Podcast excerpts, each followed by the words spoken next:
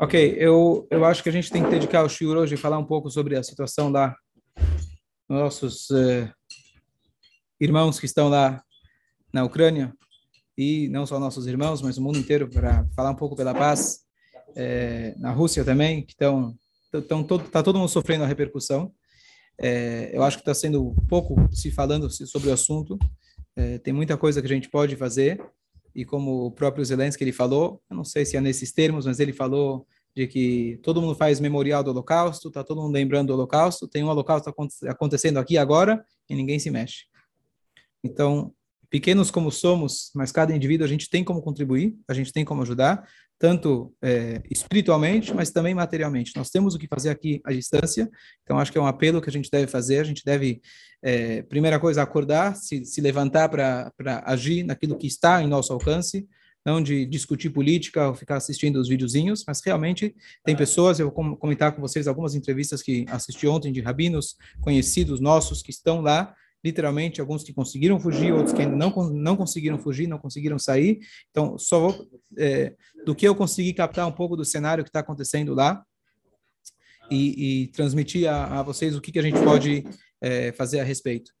É, então, ontem eu vi uma entrevista, acho que mais ou menos de uma hora, de um rabino, o sobrenome dele é Levitansky, o rabino dele, o pai dele, era um grande rabino na Califórnia, um, e eu estudei com o irmão desse rabino Levitansky que estava dando a entrevista, um americano, alguém que poderia ter uma vida tranquilíssima, vivendo na Califórnia, lá com Hollywood, uma vida boa, tranquila, e ele largou tudo isso em 2004, ele foi morar, eh, ele foi morar numa cidade na Ucrânia, e fica a 30 quilômetros, 30 quilômetros da fronteira com a Rússia. 30 quilômetros. E ele então estava dando a entrevista, ele falou que assim, várias coisas ele foi comentando, mas uma delas que ele agora está mais seguro ficando do que saindo, porque está literalmente muito perto, ele não tem para onde ir, para ele sair, para ele é muito mais arriscado. Então ele está na sinagoga com mais gente, pessoas da comunidade, e ele estava sendo entrevistado, na verdade, por um grupo de, de, de, de, irmãos nossos da Califórnia, como ele é da Califórnia, os rabinos se juntaram, cada um chamou as suas comunidades, e ele estava prestando a entrevista e falando como que a gente poderia ajudar à distância. Então, Primeiro, é, não sei se vocês receberam os vários vídeos que estão rolando por aí das pessoas levando uh, orfanatos. Um, um dos, uma das entrevistas vocês devem ter visto de um rabino falando: esse já é o décimo ônibus que a gente está levando, é, tirando as pessoas daqui. É, e a gente do Rabado, a gente acaba recebendo outros vídeos mais é, internos, etc., do que está acontecendo. É, vocês já devem ter ouvido também daquele outro rabino que falou que já tinha armazenado farinha e etc., até Pesach, etc., é, mas aqueles rabinos, inclusive aqueles que se levantaram e falaram na mídia, pessoal, a gente vai ficar aqui até o último judeu ficar. Infelizmente, infelizmente, precisaram ir embora. Por quê? Estão com a família, às vezes presos dentro de casa, e não é que eles têm como ajudar alguém. Eles falam, literalmente, a gente tá, não pode sair de casa, tem, tem o, é, como chama, curfew, fala, né? Você não pode, toque, toque de, de, de recolhe. A gente não tem toque de recolher, não temos como realmente ajudar ninguém. Então, às vezes é mais fácil a gente sair, ajudar de fora e mandar recursos do que estando aqui. Então, aquelas pessoas que realmente declararam, a gente vai estar aqui até a última gota de sangue, nem isso eles puderam fazer, porque estão com as mãos atadas, não podem fazer nada. Então, um, uma, das, uma, das, uma das famílias que saíram de lá tiveram um, um, uma explosão do, no prédio residencial ao lado deles. Prédio residencial ao lado deles, literalmente. A bomba bateu na porta deles, literalmente. Eles precisaram sair. E, e, essa, e esse sair não é nada fácil. Uma, uma das, um dos que saíram, os primeiros que saíram, os primeiros grupos que saíram, eles saíram na quarta-feira e só segunda-feira eles conseguiram atravessar a fronteira, uma das fronteiras. Literalmente três, quatro dias em filas esperando para conseguir sair. É, esse rabino contando como está a situação lá, ele contou, aí começaram a aproveitar e perguntar qual que é o tra teu trabalho, o que, que você fez até hoje, como que é a Ucrânia. Ele falou, vocês têm um mito muito errado. Ele falou o seguinte, coloca no Google, faz uma seguinte busca, é, atos, antissemiti atos antissemitas que tiveram nos últimos 10 anos na Califórnia e atos, anti atos antissemitas que tiveram na Ucrânia. Você vai ver a proporção? É zero para 10, 0 para 20. Falam de 100 mil, falam de 120 mil. E, não, não, calma, não. Ele falou, ele logo, logo perguntaram para ele do presidente, logo você vai abrir do presidente. E aí ele falou: aqui eu me sinto mais seguro andando às duas da manhã do que eu me sinto no Brooklyn. Isso não quer dizer muito. O Brooklyn também é um lugar perigoso, mas para a gente que mora no Brasil quer dizer bastante. Entre o Brooklyn e São Paulo quer dizer bastante. E ele comenta, contando que desde 2004 que ele mora lá, nunca, nunca ele teve algum tipo de comentário falando Gid ou alguma coisa assim depreciativa dele. Pelo contrário, ele fala as pessoas que perguntam da kippah é como você consegue manter a kippah na cabeça e ela não cai. Esse é o tipo de pergunta que ele tem. Ah, ontem, ontem, ontem, o padre da cidade ligou para ele, falou: Rabino, você tem matzot? Ele não é judeu.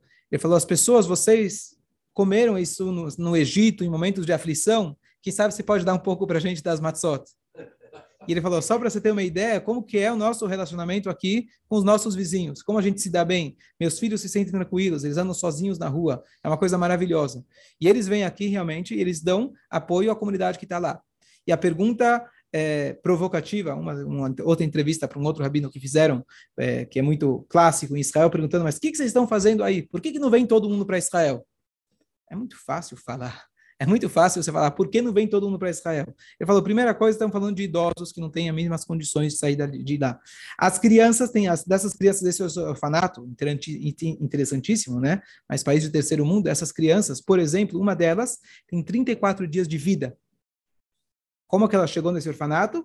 Uma mãe bateu na porta, uma pessoa bateu na porta com uma criança, deu na mão do rabino e escapou, foi embora quem é, quem não é, documento, passaporte, certidão. A única coisa que eles tinham, acho que é uma certidão de nascimento, numa foto de celular, uma foto de celular para conseguir atravessar a fronteira. E antes de atravessar, falaram, reza bastante por nós. Então lá, esquema com esquema, eles conseguiram, com um milagre de Hashem, conseguiram passar todas as crianças. Metade, a maioria não tinha passaporte, não tem pais, não tem autorização dos pais para ver nada. Simplesmente passaram com muita com muita brachá. Então, falar vem para Israel não é não é não é não é uma coisa tão simples.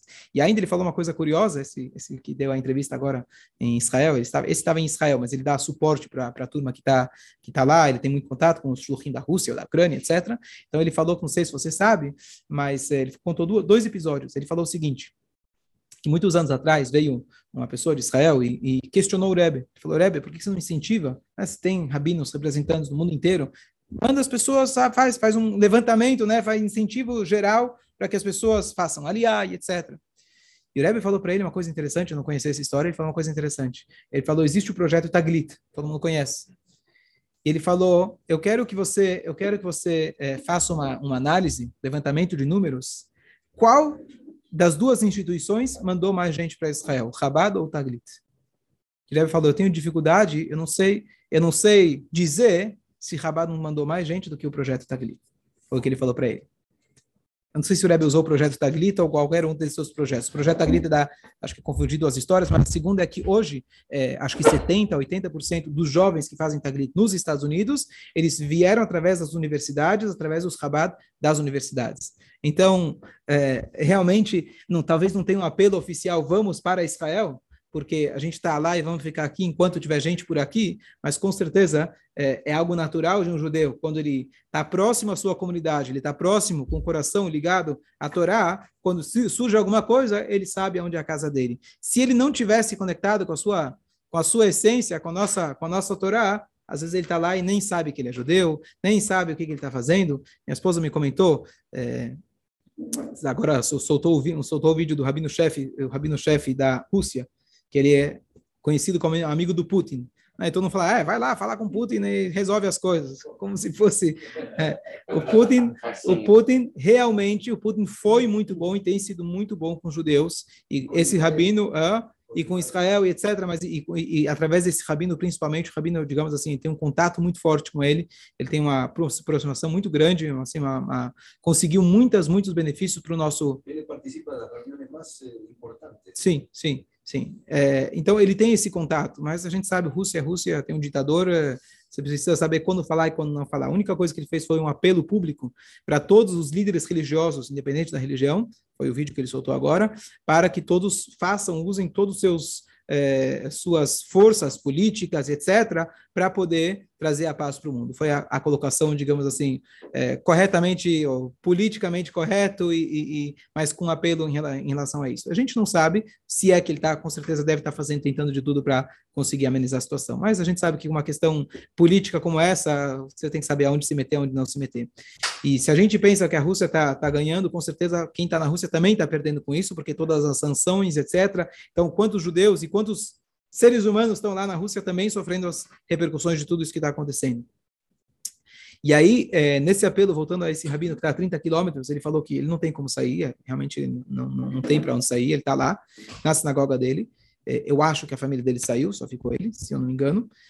É, e ele falou, e aí o, o quem estava entrevistando falou, mas o que, que a gente pode ajudar? Ele falou, a gente pode colaborar. Ele falou, é, primeiro, a gente precisa ter, a gente precisa de dinheiro. Ele falou, mas o que você vai fazer com dinheiro? Onde você vai comprar? Ele falou, eu não sei o que vai ser o dia de amanhã, mas quanto antes o dinheiro entrar, ainda a gente pode chegar numa loja, chegar numa, num armazém e tentar conseguir guardar comida. Se a gente precisar de uma evacua evacuação, então você não tem ideia o custo de um ônibus, que é, ele fala dezenas de milhares de dólares, para conseguir um ônibus, um motorista que vai se dispor a passar embaixo de bomba e atravessar com você a, a, a fronteira e etc. Você não tem ideia o custo que é isso. Ele fala, você precisa levar em consideração, infelizmente, mas você vai precisar ao longo do caminho desembolsar uma grana para você conseguir chegar aonde você precisa. Então, é realmente, ele falou, realmente esse dinheiro é literalmente para salvar vidas.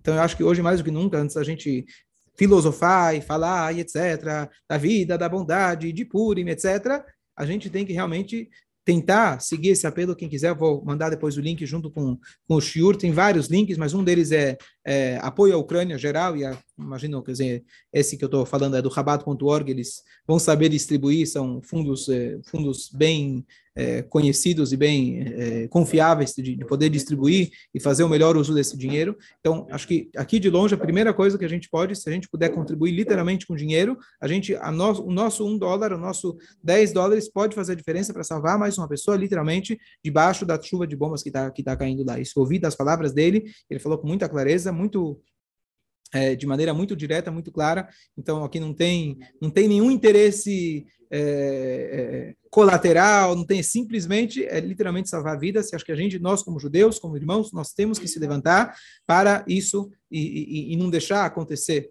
como o presidente da falou, é, né, um, um terceiro holocausto. Quer dizer, acho que ele usou isso para de forma política, etc. Mas esse rabino ele falou, ele falou, ele falou isso que esse, isso que o presidente falou é o sentimento, é o, é o, é o, é o espírito que todo mundo está sentindo. Se quiser fazer é, a gente tá, deixou gelado aqui para sentir como está na Rússia, as coisas, para a gente ser um choro assim.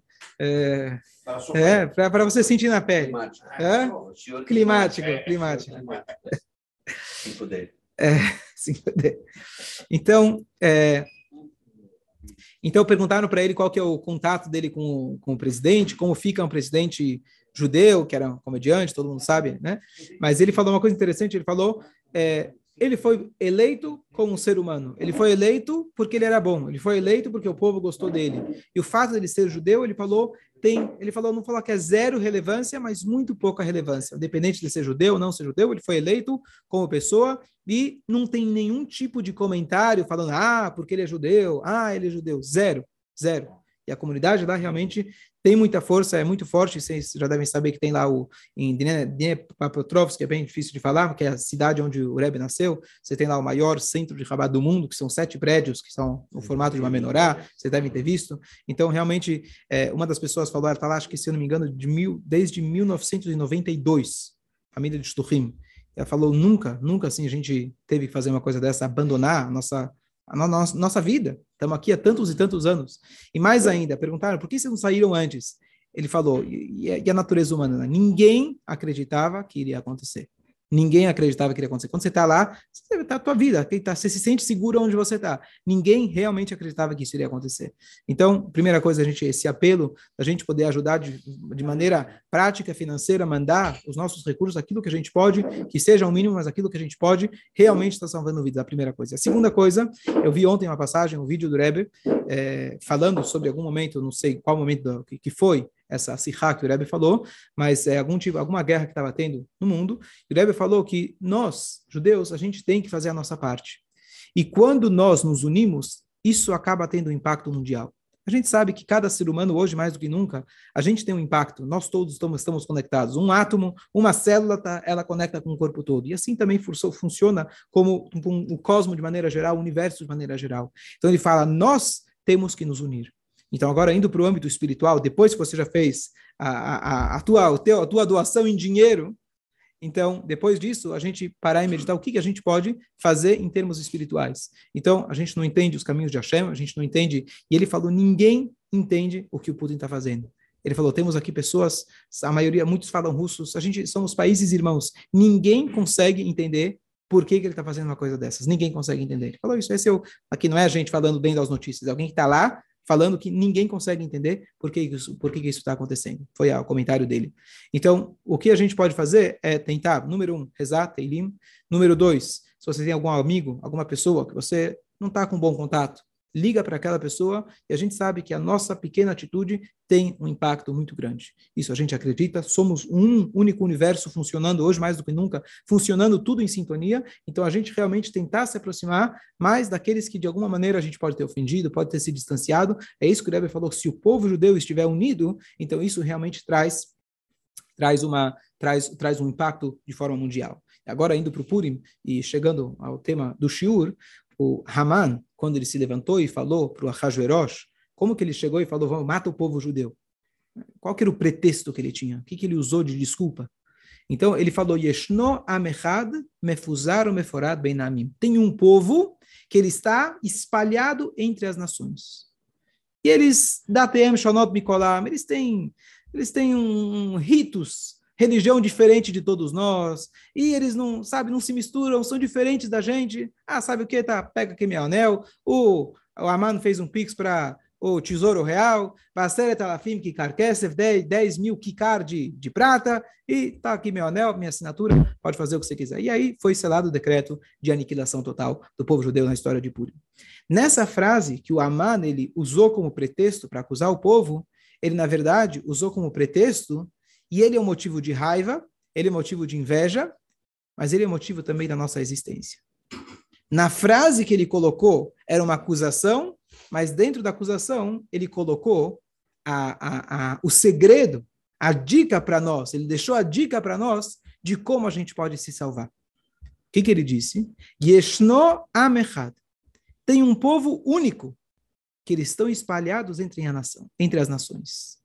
Ele conseguiu identificar que, apesar que a gente pode estar espalhado entre as nações, significa que o judeu brasileiro é brasileiro, o judeu americano é americano, a gente em si, a gente de alguma maneira se mescla entre as nações. Temos várias cores, vários rituais, não importa quem somos, estamos, estamos com as nações. Mas ele conseguiu identificar que tem Amechad, é um povo, um povo único. Ele está espalhado, mas é um povo único. Por isso que incomodava ele. Por isso que incomodava ele. Alguma coisa tem no judeu da Europa, no judeu da China, no judeu da Ucrânia, judeu do Brasil, alguma coisa tem que une todos eles. Então, essa foi o fato que incomodava ele. Esses judeus têm alguma coisa, sabe? Não dá para aguentar eles. É uma pedra no sapato.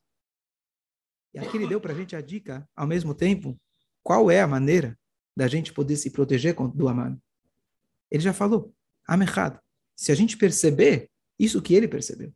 Às vezes a gente não percebe. Eu olho para outro do e falo, você não tem, não tem nada a ver com você. Eu não te conheço. Você é outra cabeça, você é outra pessoa, você vem de outro país. A gente pensa diferente. O Aman está dizendo, precisou deles, precisou do Hitler e Marshmallow para dizer para você que o judeu mais ortodoxo e aquele alemão que já está há quatro gerações é, é, dizendo para todos que ele é mais alemão do que os alemães, que ele é tão judeu quanto o Rosh Hashivá lá da, da, da, da, da sinagoga. Então, o Aman, ele deu para a gente já a dica. Qual que é a maneira da gente se proteger? A gente fortificar a nossa identidade. A gente lembrar que sim, a gente está espalhado por todos os povos, mas a gente, a gente é um, nós somos um único povo. Então, isso volta aquilo que a gente estava dizendo, se a gente se lembrar que somos o único povo e agir dessa forma, isso a gente vai trazer saúde, esperança, paz, não só para a gente, mas como uma paz para o mundo inteiro. Isso, sem dúvida nenhuma, a gente tem, cada indivíduo tem esse, essa força. Nós, como um povo, se a gente se unir de maneira geral, isso a gente tem um impacto muito maior. Indo agora para esse conceito do Haman e o Hashverosh, a Guimarães traz para a gente uma coisa muito interessante, que responde uma das perguntas mais, é, mais difíceis de se responder. Por que existe o antissemitismo? Por quê? E esse, voltando aqui, esse rabino na entrevista dele, me lembrei agora o que ele falou. Ele falou do antissemitismo, ele falou, primeira coisa, antissemitismo é uma realidade. Não vamos tentar negar que não existe. Existe. Ele deu exemplos nos Estados Unidos, deu exemplos, inclusive, na Ucrânia e etc. Existe e é um fato e a gente não pode se esquecer disso. Porém, no meu dia a dia, na, na, no meu dia a dia, eu não vejo isso presente, mas a gente não pode esquecer. E a pergunta é, por que tanto ódio? Por que tanto ao longo dos anos, esse vírus que ele vai se mutando e vai mudando de nome, é ódio a Israel, que Israel não dá direitos humanos para os árabes, ou vai mudando se é por causa da religião, que a gente não aceitou o JC, ou se é porque é uma raça, então a gente tem uma raça de... Então, o nome vai mudando, mas é um vírus que ele vai se mutando. Então, a razão para isso, a Gemara traz. A Gemara fala o seguinte, todo mundo conhece que o Haman, foi aquele que chegou e deu a ideia para o Ahasverosh, vamos matar os judeus. Então, teoricamente, se lê a Megillah, dá a impressão que quem é o malvado? É o Aman. Ele manipulou o rei para aquilo que ele queria.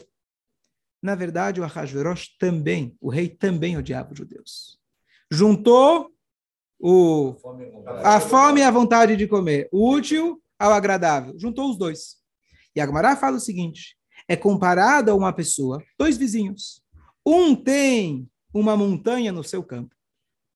E o outro tem um buraco no seu campo. Chegou o dono da montanha para o dono do buraco e falou: Olha, tem uma montanha aqui, está atrapalhando, preciso, sabe, terraplanar. O que, que eu faço? E o outro vira e fala: Maravilha, eu justo estou precisando, eu tenho um buraco no meu campo. Faz o seguinte: traz tua terra para cá e a gente está, fizemos um negócio. Aí o Rebbe pergunta, o Rebbe Massihai, ele pergunta Bonito. Então, assim era Hashverosh Yaman, quer dizer, juntou a fome com a vontade de comer. O Rebbe pergunta, que é esse exemplo estranho do campo? Não dá para entender? Um queria matar, o outro, que, o outro ofereceu para matar e resolveu. Infelizmente, como os ucranianos próprios, quando chegaram os alemães lá, eles foram super voluntários, não esquecer. Apesar que Baruch Hashem, como ele falou, ele não sente isso no dia a dia e mudou as coisas, mas na, na época, 70, 80 anos atrás, 70 e poucos anos atrás, o que aconteceu? Eles fizeram participaram sem problema nenhum, foram juntou a fome com a vontade de comer. Alguns dizem que os ucranianos eram piores que os alemães. Não sei se tem pior, pior do pior ou pior do pior, não sei se faz muita diferença. Mas o ponto é, o que, que esse exemplo do campo veio acrescentar? O Talmud não gasta palavras à toa. Você fala, um tá com um quer matar, o outro mal, oferece para matar e resolveu. Por que eu preciso desse exemplo do campo? E o Rebbe faz uma análise muito, muito pertinente, muito bonita e muito interessante. Ele fala o seguinte: o que, que é uma, uma, um monte, uma, uma montanha no meio do, do teu campo? Vamos chamar assim, uma pedra no sapato, você falou essa palavra. É uma coisa que está te incomodando. Está lá te incomodando. O que, que é um buraco? Um vazio. A nossa presença incomoda. Saiba dessa realidade. Não tente cair nos pretextos que surgem ao longo da história dizendo: ah, eu não gosto de Israel porque Israel não é ético com os árabes. Não, se eu for ético, como se fosse que não somos, mas se eu for ético, oh, vai resolver. Aí vão gostar da gente. Não pense que não gosto de você porque você não é israelense, você é judeu. Mas o dia que você tiver um estado próprio e se chamar israelense, tem brasileiro, tem americano, tem israelense, oh, vai resolver todo o problema. Agora somos israelenses, não somos mais judeus. Não vai resolver. Não adianta você dizer que você abraçou a religião alheia, como infelizmente aconteceu, porque eles terminaram no alto da fé, independente. Não adianta você dizer, eu não sou judeu, eu sou alemão, eu não gosto do judaísmo, eu vou me casar com alemães. Como Lot, quem lembra a cidade de Lot, quando os anjos vieram lá e etc. O Lot estava no portão da cidade. O que quer dizer o portão da cidade? O Lot ele virou alguém, alguém do governo. Ele virou um juiz. Finalmente, agora, minhas filhas se casaram com pessoas daqui. Eu já sou agora um lotiano. Eu já, um lotiano, desculpa, um sodomita. O Lot já sou um sodomita. Eu já não sou mais né, sobrinho de Abraão. Mas quando chegou na hora do vamos ver, Chegou na hora do vamos ver, queriam quebrar a porta dele, dá aqui tuas filhas, dá aqui os teus os anjos, quem são esses caras? Você é o judeu. Não adianta. O teu nariz vai te entregar. E se você fizer a cirurgia do nariz, você é o cara que tinha o nariz grande. Não mudou. Não mudou nada. Hã? Não adianta. Então, a primeira coisa é a gente reconhecer que existe um Amalek, e existe, isso é uma realidade que a gente não pode tentar achar que isso, mudando A, B ou C, isso vai mudar. Então, a primeira coisa é a conscientização. A gente estar consciente, é, consciente disso. Por que isso? Por que esse ódio? Aqui vem uma coisa muito interessante. Por um sentimento de vazio. Nós fomos sempre o povo que deu exemplo de ética e moral para a humanidade. Escolas foi startup judaica. Ensinamento foi startup judaica. O primeiro código de leis, de moral, ética, foi a Torá. E isso acaba causando um desconforto nas pessoas. Porque se você se comporta de tal maneira, e é ética e é moral, e eu sei que está certo, eu tenho duas opções. Uma, eu aprender. Duas, falar, nem para mim, nem para você. E resolve. Eu não quero ter você na minha frente como a pedra no sapato, como aquela montanha que está no meu campo, que na hora que eu vou passar o boi com arado, ela fica me, me sabe, não, não vai, não vai. Ele está aqui na minha frente, está me incomodando a tua presença. O que, que eu vou fazer então? Eu sinto um vazio, esse vazio se torna uma montanha, então o que, que eu vou fazer? Eu vou juntar uma na outra. Como que eu vou tirar a montanha? Como que eu vou preencher o vazio? Tirando a montanha.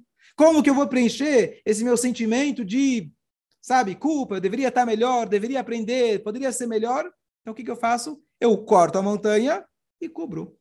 E nivela cubro, nivela, nivela por baixo. Perboa, nivela por baixo. Esse, esse, esse é o pensamento antissemita, diz Rebbe. Por isso, então, a Guimarães usou essa, essa, essa, essa, esse exemplo. Olha que lindo, olha que bonito, triste, trágico, mas olha que como retrata realmente a realidade. Isso não é só no antissemitismo, mas em geral, né, quando uma pessoa tem inveja de alguém, quando alguém quer aprender de alguém, e não quero ter que me nivelar por cima, o que, que eu faço? Nivelo por baixo. Elimino aquele problema, entre aspas, e pronto, resolvi meu problema. Eu não tenho mais alguém na minha frente sempre me lembrando como eu deveria ser. E como aquela frase muito bonita, nós somos o povo escolhido para quê? Para mostrar para cada indivíduo que ele é escolhido. Isso quer dizer povo escolhido. Nós fomos escolhidos para mostrar para cada indivíduo, para cada ser humano que ele é escolhido por Deus. Esse é o nosso papel.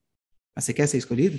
Escolhido significa que você vai ter que ser uma, uma vida ética, uma vida moral. Então aqui a gente foi a pedra no sapato ao longo de muitas gerações para aqueles que não quiseram, não quiseram levar uma vida de moral, uma vida de ética. Então você acha um pretexto, você acha uma desculpa, você inventa a história e convence às vezes uma, uma, uma, uma nação inteira para Deus nos livre eliminar aqueles que não não fazem parte do mapa, não deveriam fazer parte do mapa. Então, isso, agora que a gente está chegando em Purim, Shabbat não é esse Shabbat, o próximo vai ser Shabbat Zachor. Nós temos a mitzvah da Torá de lembrar, de apagar o nome de Amalek. Então, em termos muito simples, antes de falar o Amalek está dentro de nós, etc., nós temos que estar conscientes dessa realidade.